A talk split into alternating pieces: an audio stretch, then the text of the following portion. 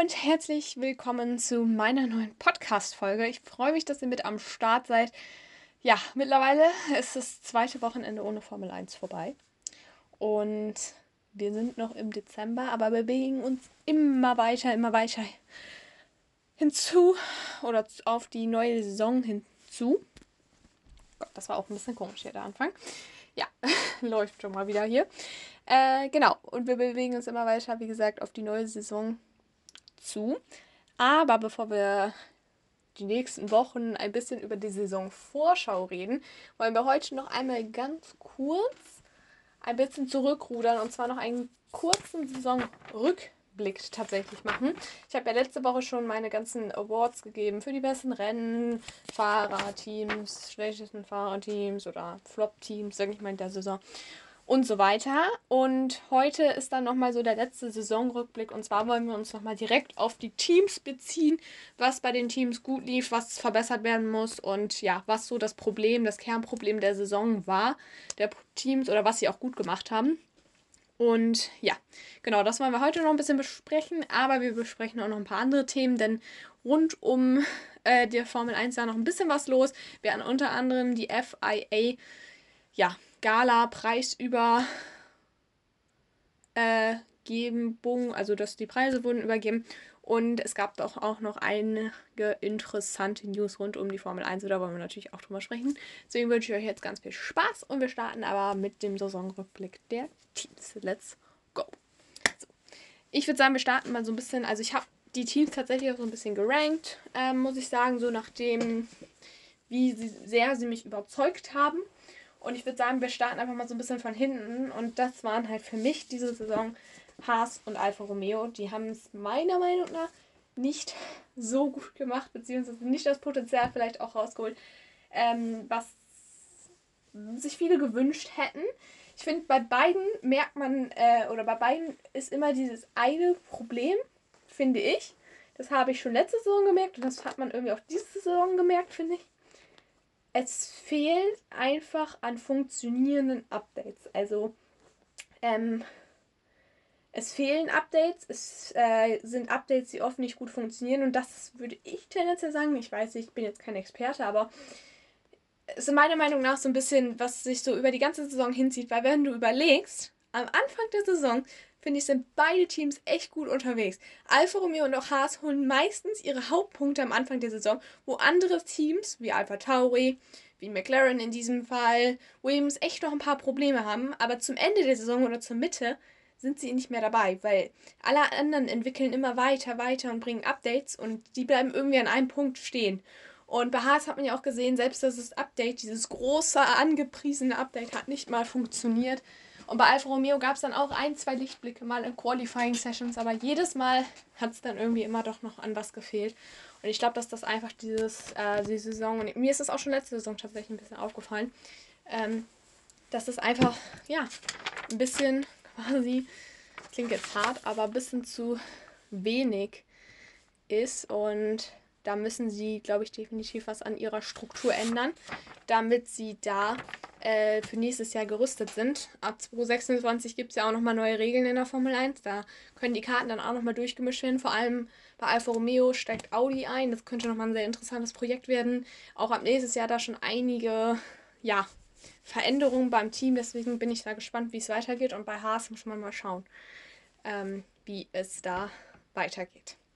So, anschließend oder danach kommen wir zu Alpine. Alpine, muss ich sagen, hatte ein, zwei, drei Lichtblicke, wo ich wirklich dachte, boah, krass. Ich erinnere mich da an äh, Esteban Ocon, Monaco, als er auf dem Podium stand. Ich erinnere mich an Pierre Gasly, der auf einmal in Sanford auf dem Podium stand und ein super Rennen gefahren ist. Es gab immer so ein, zwei Rennen, wo du dachtest, boah, das kann jetzt was werden. Aber es gab dann immer wieder diese Rückschläge. Klar, es, es munkelt oder es äh, gibt immer dieses Problem, was noch so darüber steht. Ähm, es fehlen wohl deutlich PS im Motor. Dadurch ist der Alpine auch relativ langsam auf den Geraden. Und was natürlich auch das Problem war, also diese Inkonstanz war natürlich dieses Problem, aber was natürlich auch zu vielen Problemen geführt hat, ist, ähm, die Chefetage. Also da war ja super viel los diese Saison. Also auf einmal wurde im Spa Ottmar Safnauer entlassen, was irgendwie erstmal niemand so richtig verstanden hat. Dann wurden noch andere Chefs entlassen und es gab eine komplett neue Umstrukturierung quasi.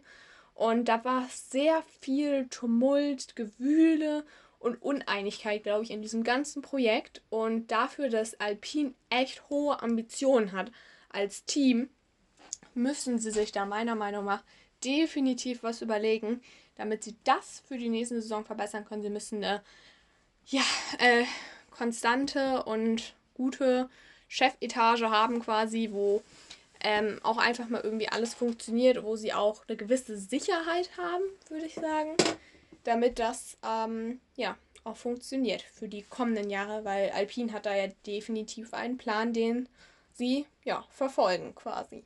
Genau. So, danach kommen wir zu den äh, nächsten beiden Teams und zwar Alpha Tauri und Williams. Meiner Meinung nach beide Teams, die äh, einen echt guten Schritt nach vorne gemacht haben. Äh, vor allem Alpha Tauri im letzten, in der zweiten Saisonhälfte mit dem Update.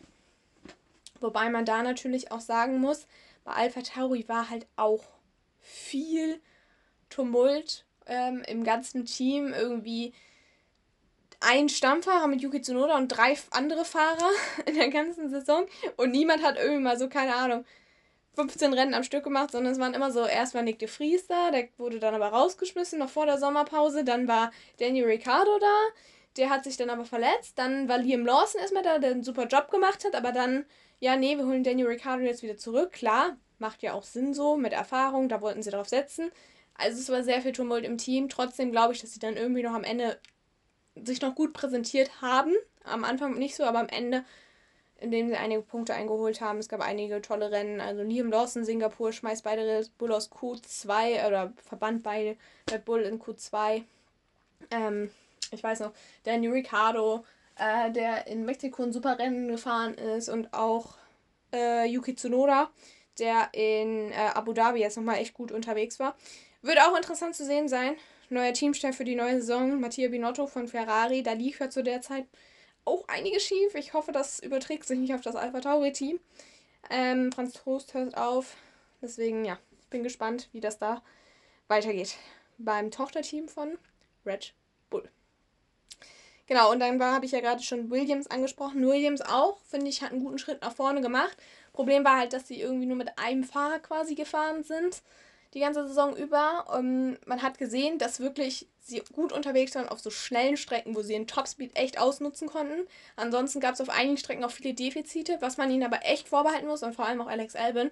Da, wo das Auto funktioniert hat, hat er echt alles gegeben und hat auch echt gute und wichtige Punkte eingesammelt. Und äh, auch der Grund, warum sie P7, soweit ich richtig bin, ähm, in der Konstrukteurswertung quasi ja eingetütet haben. Und deswegen auch eine super Saison von Williams, finde ich. Ähm, Schritt nach vorne gemacht, vor allem wenn man überlegt, keine Ahnung, so 2021, 2021, zu Zeiten noch, wo George Russell da gefahren ist, da sind sie wirklich hinten rumgefahren und jetzt war Albin doch ein, zwei, dreimal, viermal vielleicht auch in der Lage, wirklich um Punkte mitzufahren. Ich weiß immer noch Kanada, kann ich mich nur gut dran erinnern, als er da quasi den DRS-Zug gespielt hat ähm, und alle aufgehalten hat und seine Position halten konnte. Ich kann mich noch an Sanford Qualifikation erinnern, als er auf einmal in der zweiten Startreihe stand. Also ja, super. Ähm, trotzdem glaube ich eine gute Saison auf jeden Fall für äh, Alex Allen und natürlich auch für Williams. Logan Sargent lief es nicht so ganz gut, konnte seinen Vertrag jetzt aber auch verlängern. Ja, ich bin gespannt, wie es da weitergeht ähm, in der nächsten Saison. So, und damit kommen wir zu den Silberpfeilen, und zwar zu Mercedes und tatsächlich eigentlich auch zu Ferrari. Wir fangen aber einfach mal mit Mercedes an, würde ich sagen. Ja, Mercedes äh, Saison war so ein bisschen auch von Pleiten, Pech und Pannen geprägt, muss ich sagen. Es gab einige gute Momente. Äh, Ungarn, Pole von Lewis Hamilton. Keine Ahnung, ich bin mir nicht mehr ganz sicher, was war es noch. Ähm, hier, Gott, jetzt jetzt mir. Silverstone, Hamilton auf dem Podium, das wollte ich sagen. George Russell jetzt nochmal am Ende der Saison. Es gab schon einige gute Momente, es gab aber auch viel Pech und auch Pleiten. Also ich kann mich noch an Australien erinnern, als George Russell irgendwie auf Podiumskurs unterwegs war und dann das Auto quasi abgefackelt ist hinten. Ähm, Brasilien war, ich würde mal sagen, das schlechteste Wochenende der Saison, vor allem weil man sich da echt viel erhofft hatte von Mercedes. Ja, und was dann natürlich auch immer so ein bisschen das Thema war, war das interne Teamduell. Es gab einige Annäherungen, Barcelona Qualifying oder auch zuletzt noch in, ähm, zuletzt gab es auch noch die, ähm, das Duell in Katar der beiden.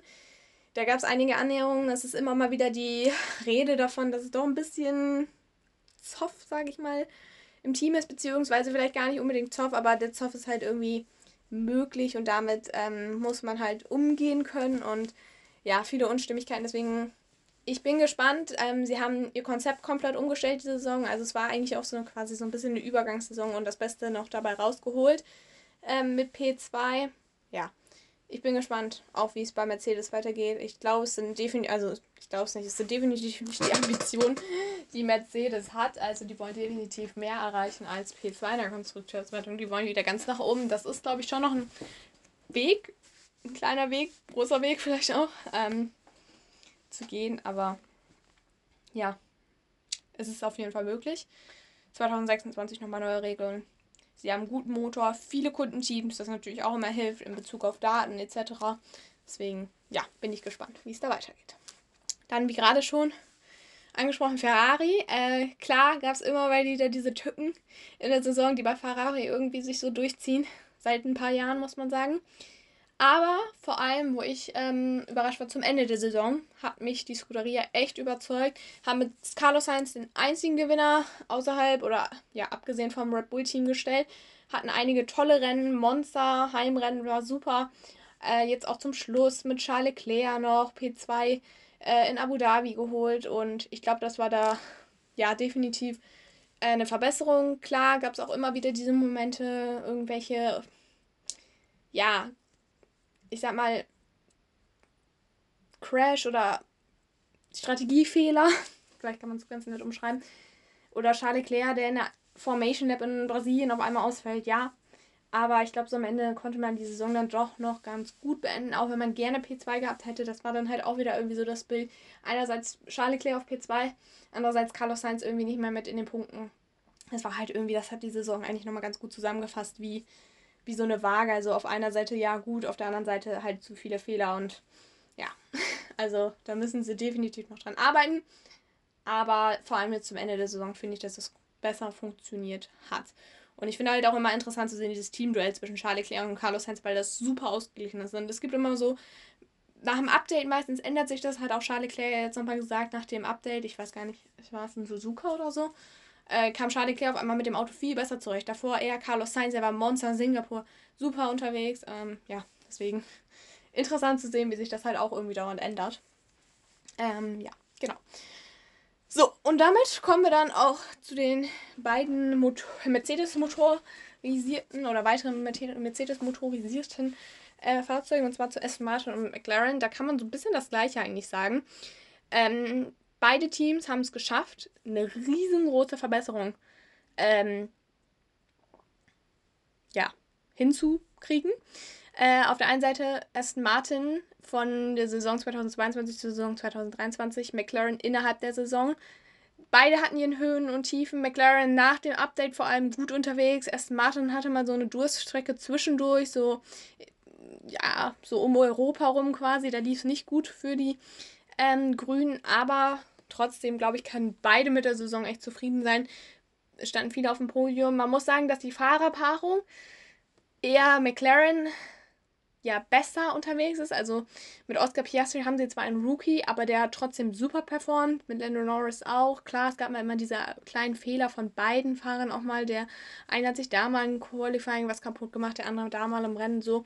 Aber trotzdem glaube ich, dass es eine super Saison war für das McLaren-Team. Aber auch wie gesagt für Aston Martin, weil wenn man guckt, wo sie 2022 standen und wo sie jetzt stehen, ist das definitiv ein Schritt nach vorne. So, und natürlich oben, ganz oben ist das ja, Weltmeisterteam Red Bull. Super verdient. Die waren einfach das konstanteste Team der kompletten Saison. Die waren schnell, die haben wenig Fehler gemacht. Max Verstappen musste sein Auto nicht einmal abstellen und trotz der reduzierten äh, Windkanalzeit durch die Budget Cap Strafe vom letzten Jahr haben sie es geschafft, ein super Auto hinzustellen. Und ich glaube noch nicht mal, dass das das komplette Maximum war, weil man hat ja immer gehört, ja, eigentlich hat Red Bull auch schon aufgehört, Updates zu bringen. Und dementsprechend glaube ich, dass da definitiv auch noch Potenzial gewesen wäre. Ja, für eine Steigerung quasi. So, wir machen eine ganz kurze Pause und dann melde ich mich gleich wieder zurück. Und dann wollen wir noch über ein paar andere Themen schnacken. Bis gleich. Hallo und herzlich willkommen zurück zu meinem Podcast Next to the Track. Ich freue mich, dass ihr noch mit am Start seid. Gerade gab es meinen Saisonrückblick der Teams und jetzt wollen wir noch ein bisschen über die weiteren Themen sprechen, die sonst noch so diese Woche und letzte Woche gefallen sind rund um die Formel 1. Und wir starten mit den Sprintrennen. Ähm, genau, die Formel 1 hat nämlich letzte Woche bekannt gegeben, an welchen Orten quasi gesprintet wird die Saison. Und zwar ist es einmal China, China, China, China. Ich glaube, es ist immer, es wird immer kontrovers bleiben, wie man das ausspricht. Äh, China, Miami, Spielberg, USA, also Austin und äh, Brasilien sowie Katar. Das sind die Sprintorte. Ähm, als ich das gelesen habe, also das ist jetzt eine komplette Meinung. Jeder kann eine andere Meinung haben, das ist auch okay so. Aber als ich es gelesen habe, war ich persönlich ein bisschen enttäuscht, muss ich sagen. Ähm, ja, ich war ein bisschen enttäuscht, weil ich dachte mir so, hm, warum fährt man an diesen Orten Sprintrennen? Ich habe den Sinn nicht so ganz verstanden. Ich dachte mir immer so, Sprintrennen, die sind da, um ein bisschen mehr Run-Action, ein bisschen mehr Spannung ins Wochenende zu bringen. Macht irgendwie auch Sinn, an der Strecke zu machen, wo richtig viele Zuschauer sind, dass sich das auch lohnt und all sowas, sage ich mal. Ja, und als ich dann gelesen habe, China, an sich nicht die schlechteste Strecke, kannst du bestimmt ein gute Rennen fahren, aber ich dachte mir so, ja gut, Comeback nach irgendwie drei Jahren oder so. Oder vier sogar? Ich glaube sogar vier Jahren, kann es sein? Ja, ich glaube sogar vier Jahre. Da dachte ich mir so, ja, kennen irgendwie, kennt, glaube ich, gefühlt irgendwie nur das halbe Grid, die Strecke. Du machst dann nur ein freies Training und dann gehst du direkt in die Qualifikation. Da dachte ich mir so, macht irgendwie nicht so viel Sinn. So. Danach dachte ich mir so, Miami? Echt jetzt? Und vor allem, weil wir ja Austin auch drin haben. Da dachte ich mir so, geil, wir haben schon wieder drei, zwei Sprints allein in Amerika von sechs. Klar, warum nicht? Man möchte ja immer mehr dahin in diese Richtung, sage ich mal. Aber habe ich komplett nicht verstanden, weil ich bin ehrlich, ich bin kein Fan von Miami. Also für mich ist Miami mit Saudi-Arabien, glaube ich, die langweiligste Strecke der Saison, weil ich halt einfach auch kein Fan bin von Stadtkursen, muss ich sagen. Also der einzige Stadtkurs, den ich eigentlich mag, ist Singapur. Australien finde ich auch noch ganz cool. Aber ja, trotzdem, ich bin da nicht so der Fan von. Ich bin auch nicht der Fan davon, dass irgendwie alles da so ein bisschen ja, fake ist. Also du hast da die Yachten, den Yachthafen und alles ist so fake angelegt. Es gibt so eine Kurve in dem oder einen Streckenabschnitt, der super, super langsam ist. Da steht das Auto gefühlt. Da denke ich mir auch so, warum? Und ja, es fehlt mir persönlich halt irgendwie die Tradition. Ich habe es schon öfter mal angesprochen, dass ich was Formel 1 angeht, eher so ein bisschen auf Historie, Tradition, ja, abfahre. Und dann dachte ich mir so wirklich, warum Miami? Also echt, ähm, ich glaube, das ist kein Gefallen, der sich die Formel 1 damit getan hat, da Sprintrennen zu machen. Ich muss sagen, die anderen sind okay. Also Spielberg, beste Entscheidung, wirklich. Ich liebe Sprintrennen in Spielberg. Das Racing ist immer geil. Du hast ein geiles Qualifying, eine super Strecke, geile Fans. Das Wetter kann richtig schnell mal irgendwie ähm, ja, verschiedene Sachen beeinflussen. Das macht richtig Bock. Austin dachte ich mir so, ja, also besser als Miami. Ist nicht die beste Strecke. Ist okay, aber ich dachte mir so, ja, wird safe drin sein, weil ja, man braucht ein Rennen, ein Sprintrennen bestimmt auch in den USA, wenn man da schon so in die Richtung, sage ich mal, geht. Aber dann dachte mir auch so, Miami auch noch? Warum? Also okay, Brasilien, der Kracher, also finde ich super. Brasilien Sprintrennen immer cool, ähnlich wie Spielberg auch. Eine relativ kurze Strecke. Mag ich. Und Katar finde ich ist okay gibt es bessere schon, aber ich fand das Racing tatsächlich gar nicht so schlecht äh, dieses Jahr, muss ich sagen. Ich glaube, viele fanden es gar nicht so gut, aber ich fand es eigentlich ganz gut, muss ich sagen. Ähm, deswegen, ja, ist okay für mich. Was mich halt dann auch geschockt hat beim zweiten Mal hingucken, da habe ich wirklich gedacht, krass, wir haben jetzt sechs Sprintrennen und wir haben nur ein Sprintrennen in Europa. Eins. Und zwei in Amerika davon. Da dachte ich mir jetzt echt so, okay. Warum? Ich kann ja verstehen, dass man eins in China machen will, in Asien. Kann ich ja verstehen. Aber warum dann zum Beispiel nicht, wie gesagt, China seit vier Jahren nicht mehr im Kalender? Warum nicht Singapur oder Japan? Japan wäre the way richtig cool gewesen. Dann, wie gesagt, zwei Rennen in den USA. Da dachte ich mir so echt, what? Und warum Miami? Wirklich? Nee, verstehe ich nicht so ganz, sorry. Wie gesagt, ist nur meine Meinung. Brasilien finde ich gut, Katar, ja, ist auch okay, wenn du überlegst von den ganzen äh, Regionen, also wenn du Katar, Saudi-Arabien, Abu Dhabi und so hast, finde ich Katar eigentlich noch am besten als Sprintrennen, muss ich sagen. Also wenn die da noch so in der Region, sage ich mal, noch ein Sprintrennen äh, machen wollen, deswegen ja. Aber ich habe mir halt echt gedacht, ein Sprintrennen und Spielberg. Klar, Spielberg, geile Strecke, gut. Aber warum nicht zwei oder drei? Ich meine, in Europa mit den Fans, das macht so Bock. Es gibt auch auf anderen, in anderen Kulturen geile Fans. Brasilien ist auch super.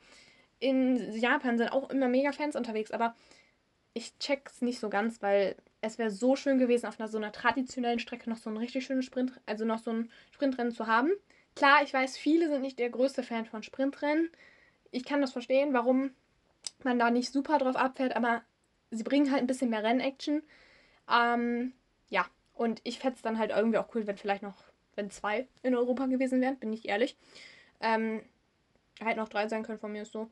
Ähm, ja, ich verstehe es wirklich nicht so ganz, weil ich glaube, da hätten sich echt viele Strecken für angeboten. Also ich, wir hatten ja schon mal, glaube ich, in Imola 1.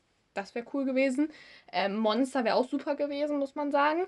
Äh, Spa fand ich eigentlich auch gar nicht so schlecht, bin ich ehrlich. Und was, glaube ich, richtig cool gewesen wäre, wäre auch Silverstone. Da war ja das erste Sprintrennen. Und Silverstone ist immer super für Rennaction-Tradition. Wäre, glaube ich, auch cool gewesen so. Aber gut, Entscheidung ist gefallen. Ähm, man muss sowieso gucken. Sprint wird immer noch kontrovers, sage ich mal, diskutiert. Ähm, es gibt da ja auch noch an Änderungen, eventuelle Änderungen für die nächste Saison. Es wird immer mal wieder über ein Reserve Grid, Grid äh, gesprochen, also dass irgendwie Platz, dass die Sprint oder die Qualifikation umgedreht wird für den Sprint ja, es, ähm, was auch immer ein Problem ist, ist nur ein freies Training. Da wurde auch drüber nachgedacht, ob man irgendwie zwei freie Trainings bekommt, trotzdem noch. Ähm, es ist auch immer wieder mal die Rede über eine andere Struktur, dass man vielleicht ein bisschen sinnvollere, dass man vielleicht Freitag das Sprint-Qualifying macht, Samstag den Sprint und dann abends das Qualifying und dann Sonntag das Rennen, dass das so ein bisschen besser zusammenpasst, dass Qualifying und Rennen hintereinander bleibt oder hintereinander ist. Ja, also es wird immer noch ein bisschen ähm, diskutiert und ja, ich bin gespannt, wie es nächstes Jahr wird, ähm, auch auf die neuen Strecken. Ja, ich bin ein bisschen pessimistisch, bin ich ehrlich, aber gut, man kann ja jedem mal eine Chance geben, sage ich mal. Deswegen bin ich gespannt, wie es da abläuft. So, also das zu den Sprintrennen. Es gab allerdings noch eine News quasi. Und zwar soll Barcelona tatsächlich 2026 vor dem Ausstehen und durch Madrid als Stadtrennen ähm, ersetzt werden. ersetzt werden. Äh, da war ich tatsächlich, als ich das gelesen habe, dachte ich mir halt echt so, warum? Klar, ich kann verstehen, Barcelona ist nicht die Mega-Rennstrecke für Racing, super spannende Rennen, das nicht.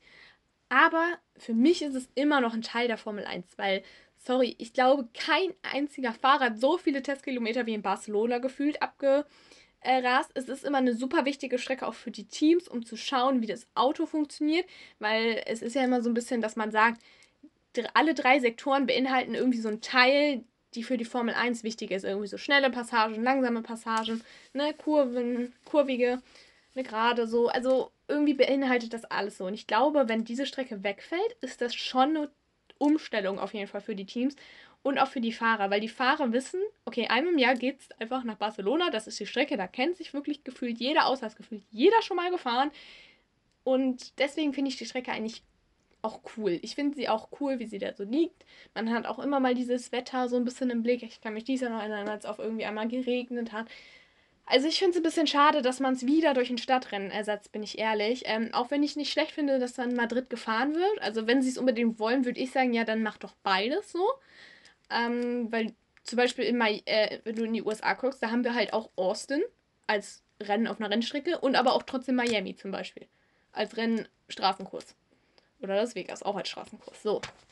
Also das ist für mich, ich finde es ein bisschen schade, weil ich hab, wie gesagt, ich bin nicht der Fan von, äh, von Stadtkursen und ganz ehrlich, man kann in Barcelona aktuell nicht super überholen. Das stimmt. Ich frage mich aber, ob das auf diesem Stadtkurs besser wird, weil prinzipiell ist auf einem Stadtkurs überholen auch nicht so ganz leicht. Deswegen es ist auch so ein bisschen kontrovers, sage ich mal. Ja, ich bin mir nicht so ganz sicher, was ich davon halten sollte. Also ich würde, glaube ich, persönlich lieber Barcelona behalten als Strecke. Wenn, wenn man es als Zusatz nehmen möchte, also zwei Rennen in Spanien, ja, okay, aber man muss immer gucken, wir haben 24 Rennen jetzt schon, also irgendwie muss man da auch mal ein bisschen reduzieren, sag ich mal. Und ja, also ich sehe es ähm, eher kritisch, ähm, Barcelona zu ersetzen, weil ich glaube, dass es auch, wie gesagt, für die Teams eine wichtige Strecke ist, ähm, wo sie viel testen können, wo sich die Fahrer auch auskennen. Es ist ähm, eine Strecke, die nah an den ähm, ja, Home Base liegen quasi. Also viele haben ja, sind in England oder Italien angesiedelt. Da kannst du schnell mal hinfliegen und mal ein bisschen testen und so. Da fanden auch die Tests für 2022 statt. Wie gesagt, die Fahrer testen da immer mal wieder, weil es einfach eine gute Strecke ist dafür. Und deswegen glaube ich persönlich, dass diese Strecke halt auch ja, im Rennkalender quasi verweilen oder bleiben sollte. Ja. So, genau. Ähm, das also so ein bisschen zu Spanien. Und jetzt wechseln wir tatsächlich nochmal den Ort. Und zwar geht es jetzt ein bisschen eher wieder nach Aserbaidschan. Da ist ja auch ein Rennen. Allerdings sind die da dieses Wochenende oder diesen Freitag nicht gefahren. Sondern da war die FIA Gala. Prize Giving Gala. Keine Ahnung, wie man es genau nennt, um ehrlich zu sein. Und es gab natürlich auch noch diese Wolf Causa, sage ich mal, also rund um Susi Wolf und Toto Wolf gab es einige, ähm, ja, Probleme oder einige Kommentare, sage ich mal. Es kam mir so auf, dass letzte Woche ähm, die FIA was veröffentlicht hat, dass es einen Interessenkonflikt gibt rund um Toto und Susi Wolf zwischen, also zwischen Mercedes und dem Formula oder Formula, Formula One Management. Und genau, da gab es diesen Interessenkonflikt. Ähm, man muss natürlich dazu sagen, Toto Wolf, ne, Teamchef von Mercedes, sehr hohen Rang in der Formel 1. Aber seine Frau, Susi, Susi Wolf, ist sehr aktiv auch in der Formel 1, auch sehr aktiv in der F1 Academy, in der Nachwuchsserie der ähm, Frauen in der Formel 1. Und ähm, da gab es halt, wie gesagt, diesen Interessenkonflikt und das war alles sehr komisch. Also es wurde so von der FIA so eine, gab es halt so eine Mitteilung, hey, ja, da läuft so eine Untersuchung und so. Susi Wolf und auch Toto Wolf waren da erstmal sehr, ja, fanden sich halt sehr angegriffen gefühlt, was ich auch verstehen kann. Es gab wohl irgendwie auch, ähm, ich meine das auch gehört zu haben, dass ähm, sie mit Susi Wolf zum Beispiel nicht mal persönlich gesprochen haben, sondern das einfach veröffentlicht haben. Und dann gab es halt, wie gesagt, viel drumherum und tam tam tam. Da gab es auch einige Mitteilungen der Team oder eigentlich jedes Team hat sich geäußert und gesagt, hey, wir haben da nichts mit zu tun, wir haben da nichts von gehört. Also die haben sich rausgenommen. Ähm, ja. Und am Ende, zwei Tage später, am Freitag, wurde dann auf einmal gesagt, ja, die Untersuchung wurde eingestellt. Zwei Tage später. Und da hat sich Susi Wolf auch erstmal irgendwie, glaube ich, zugemeldet. Ähm, ihre erste Reaktion war, das war's. Also, die haben da so einen großen Hehl drum gemacht und nach zwei Tagen jetzt so, ja, Untersuchung wurde eingestellt. Ja, ich fand es auch einfach alles ein bisschen, ja, ein bisschen viel und ein bisschen übertrieben. Ich weiß nicht, ob man da einfach ein bisschen Zündstoff nochmal mit reinbringen wollte. Ich habe keine Ahnung. Naja, auf jeden Fall hat sich das auch ein bisschen auf die ja, Gala, auf die FIA-Gala ausgewirkt. Lewis Hamilton war ja auch da als Zweitplatzierter in der WM und der hat sich tatsächlich nochmal heftig oder sehr krass nochmal geäußert äh, gegenüber der FIA, also hat nochmal heftige Kritik ähm, geäußert, äh, war auch sehr äh, ja, wütend über die ganze Causa, über das Ganze, was da passiert ist, hat er Susi Wolf sehr hat erstmal Susi Wolf verteidigt und wie gesagt war sehr enttäuscht von der FIA. Das hat er sogar, also das hat er so gesagt in der Pressekonferenz, hat aber gleichzeitig sogar auch noch so ein bisschen symbolisch quasi wahrscheinlich hatten das zwei Symbole, ähm, seinen Pokal stehen lassen, den er bekommen hat. Also klar, einmal wollte er da bestimmt mal auf diese Kritik aufmerksam machen, aber wahrscheinlich war er auch selber irgendwie ein bisschen, wollte er halt nochmal zeigen, so, mir ist der zweite Platz wahrscheinlich komplett egal. Ich bin hier, um Weltmeister zu werden, um Erster zu werden. Ähm, ja, deswegen, ich glaube, das war halt einfach ein Thema, was ein bisschen unnötig war, vielleicht auch, das so an die Öffentlichkeit zu bringen, weil das echt ein bisschen was kaputt gemacht hat. Wie gesagt, Lewis Hamilton hat sich heftig geäußert. Ich glaube, Toto und Susie Wolf waren sehr angefressen, waren wirklich ähm, sehr unzufrieden mit der Arbeit der FIA. Also ich glaube, das wird noch ein bisschen, ja, da wird man vielleicht auch nochmal drüber sprechen müssen. Ähm, ja, ich bin gespannt, ob da noch was zu kommt. Ich glaube, es war ja nicht unbedingt, aber ja, mal sehen, wie das da so weitergeht. Genau. So, und damit kommen wir dann auch zum Ende meiner Podcast-Folge. Ich freue mich, dass ihr mit am Start wart. Ich hoffe, es hat euch auch gefallen. Nächste Woche geht es dann natürlich wie gewohnt weiter und dann geht es so langsam auf Weihnachten zu. genau. Ähm, ja, dann ist nämlich schon der 19. Glaube ich. Wenn ich das so richtig im Kopf habe. Ja, genau. Und ja, wie gesagt, damit würde ich sagen, kommen wir dann zu einem Ende. Ich hoffe, es hat euch gefallen. Ich wünsche euch ähm, noch ganz viel Spaß und dann sehen wir bzw. hören wir uns dann hoffentlich nächstes Mal wieder. Bis dahin. Tschüss. Schatz, ich bin neu verliebt. Was? Da drüben. Das ist er. Aber das ist ein Auto. Ja, eben. Mit ihm habe ich alles richtig gemacht. Wunschauto einfach kaufen, verkaufen oder leasen. Bei Autoscout24. Alles richtig gemacht. Schatz, ich bin neu verliebt. Was? Da drüben. Das ist er. Aber das ist ein Auto. Ja, eben. Mit ihm habe ich alles richtig gemacht. Wunschauto einfach kaufen, verkaufen oder leasen. Bei Autoscout24. Alles richtig gemacht.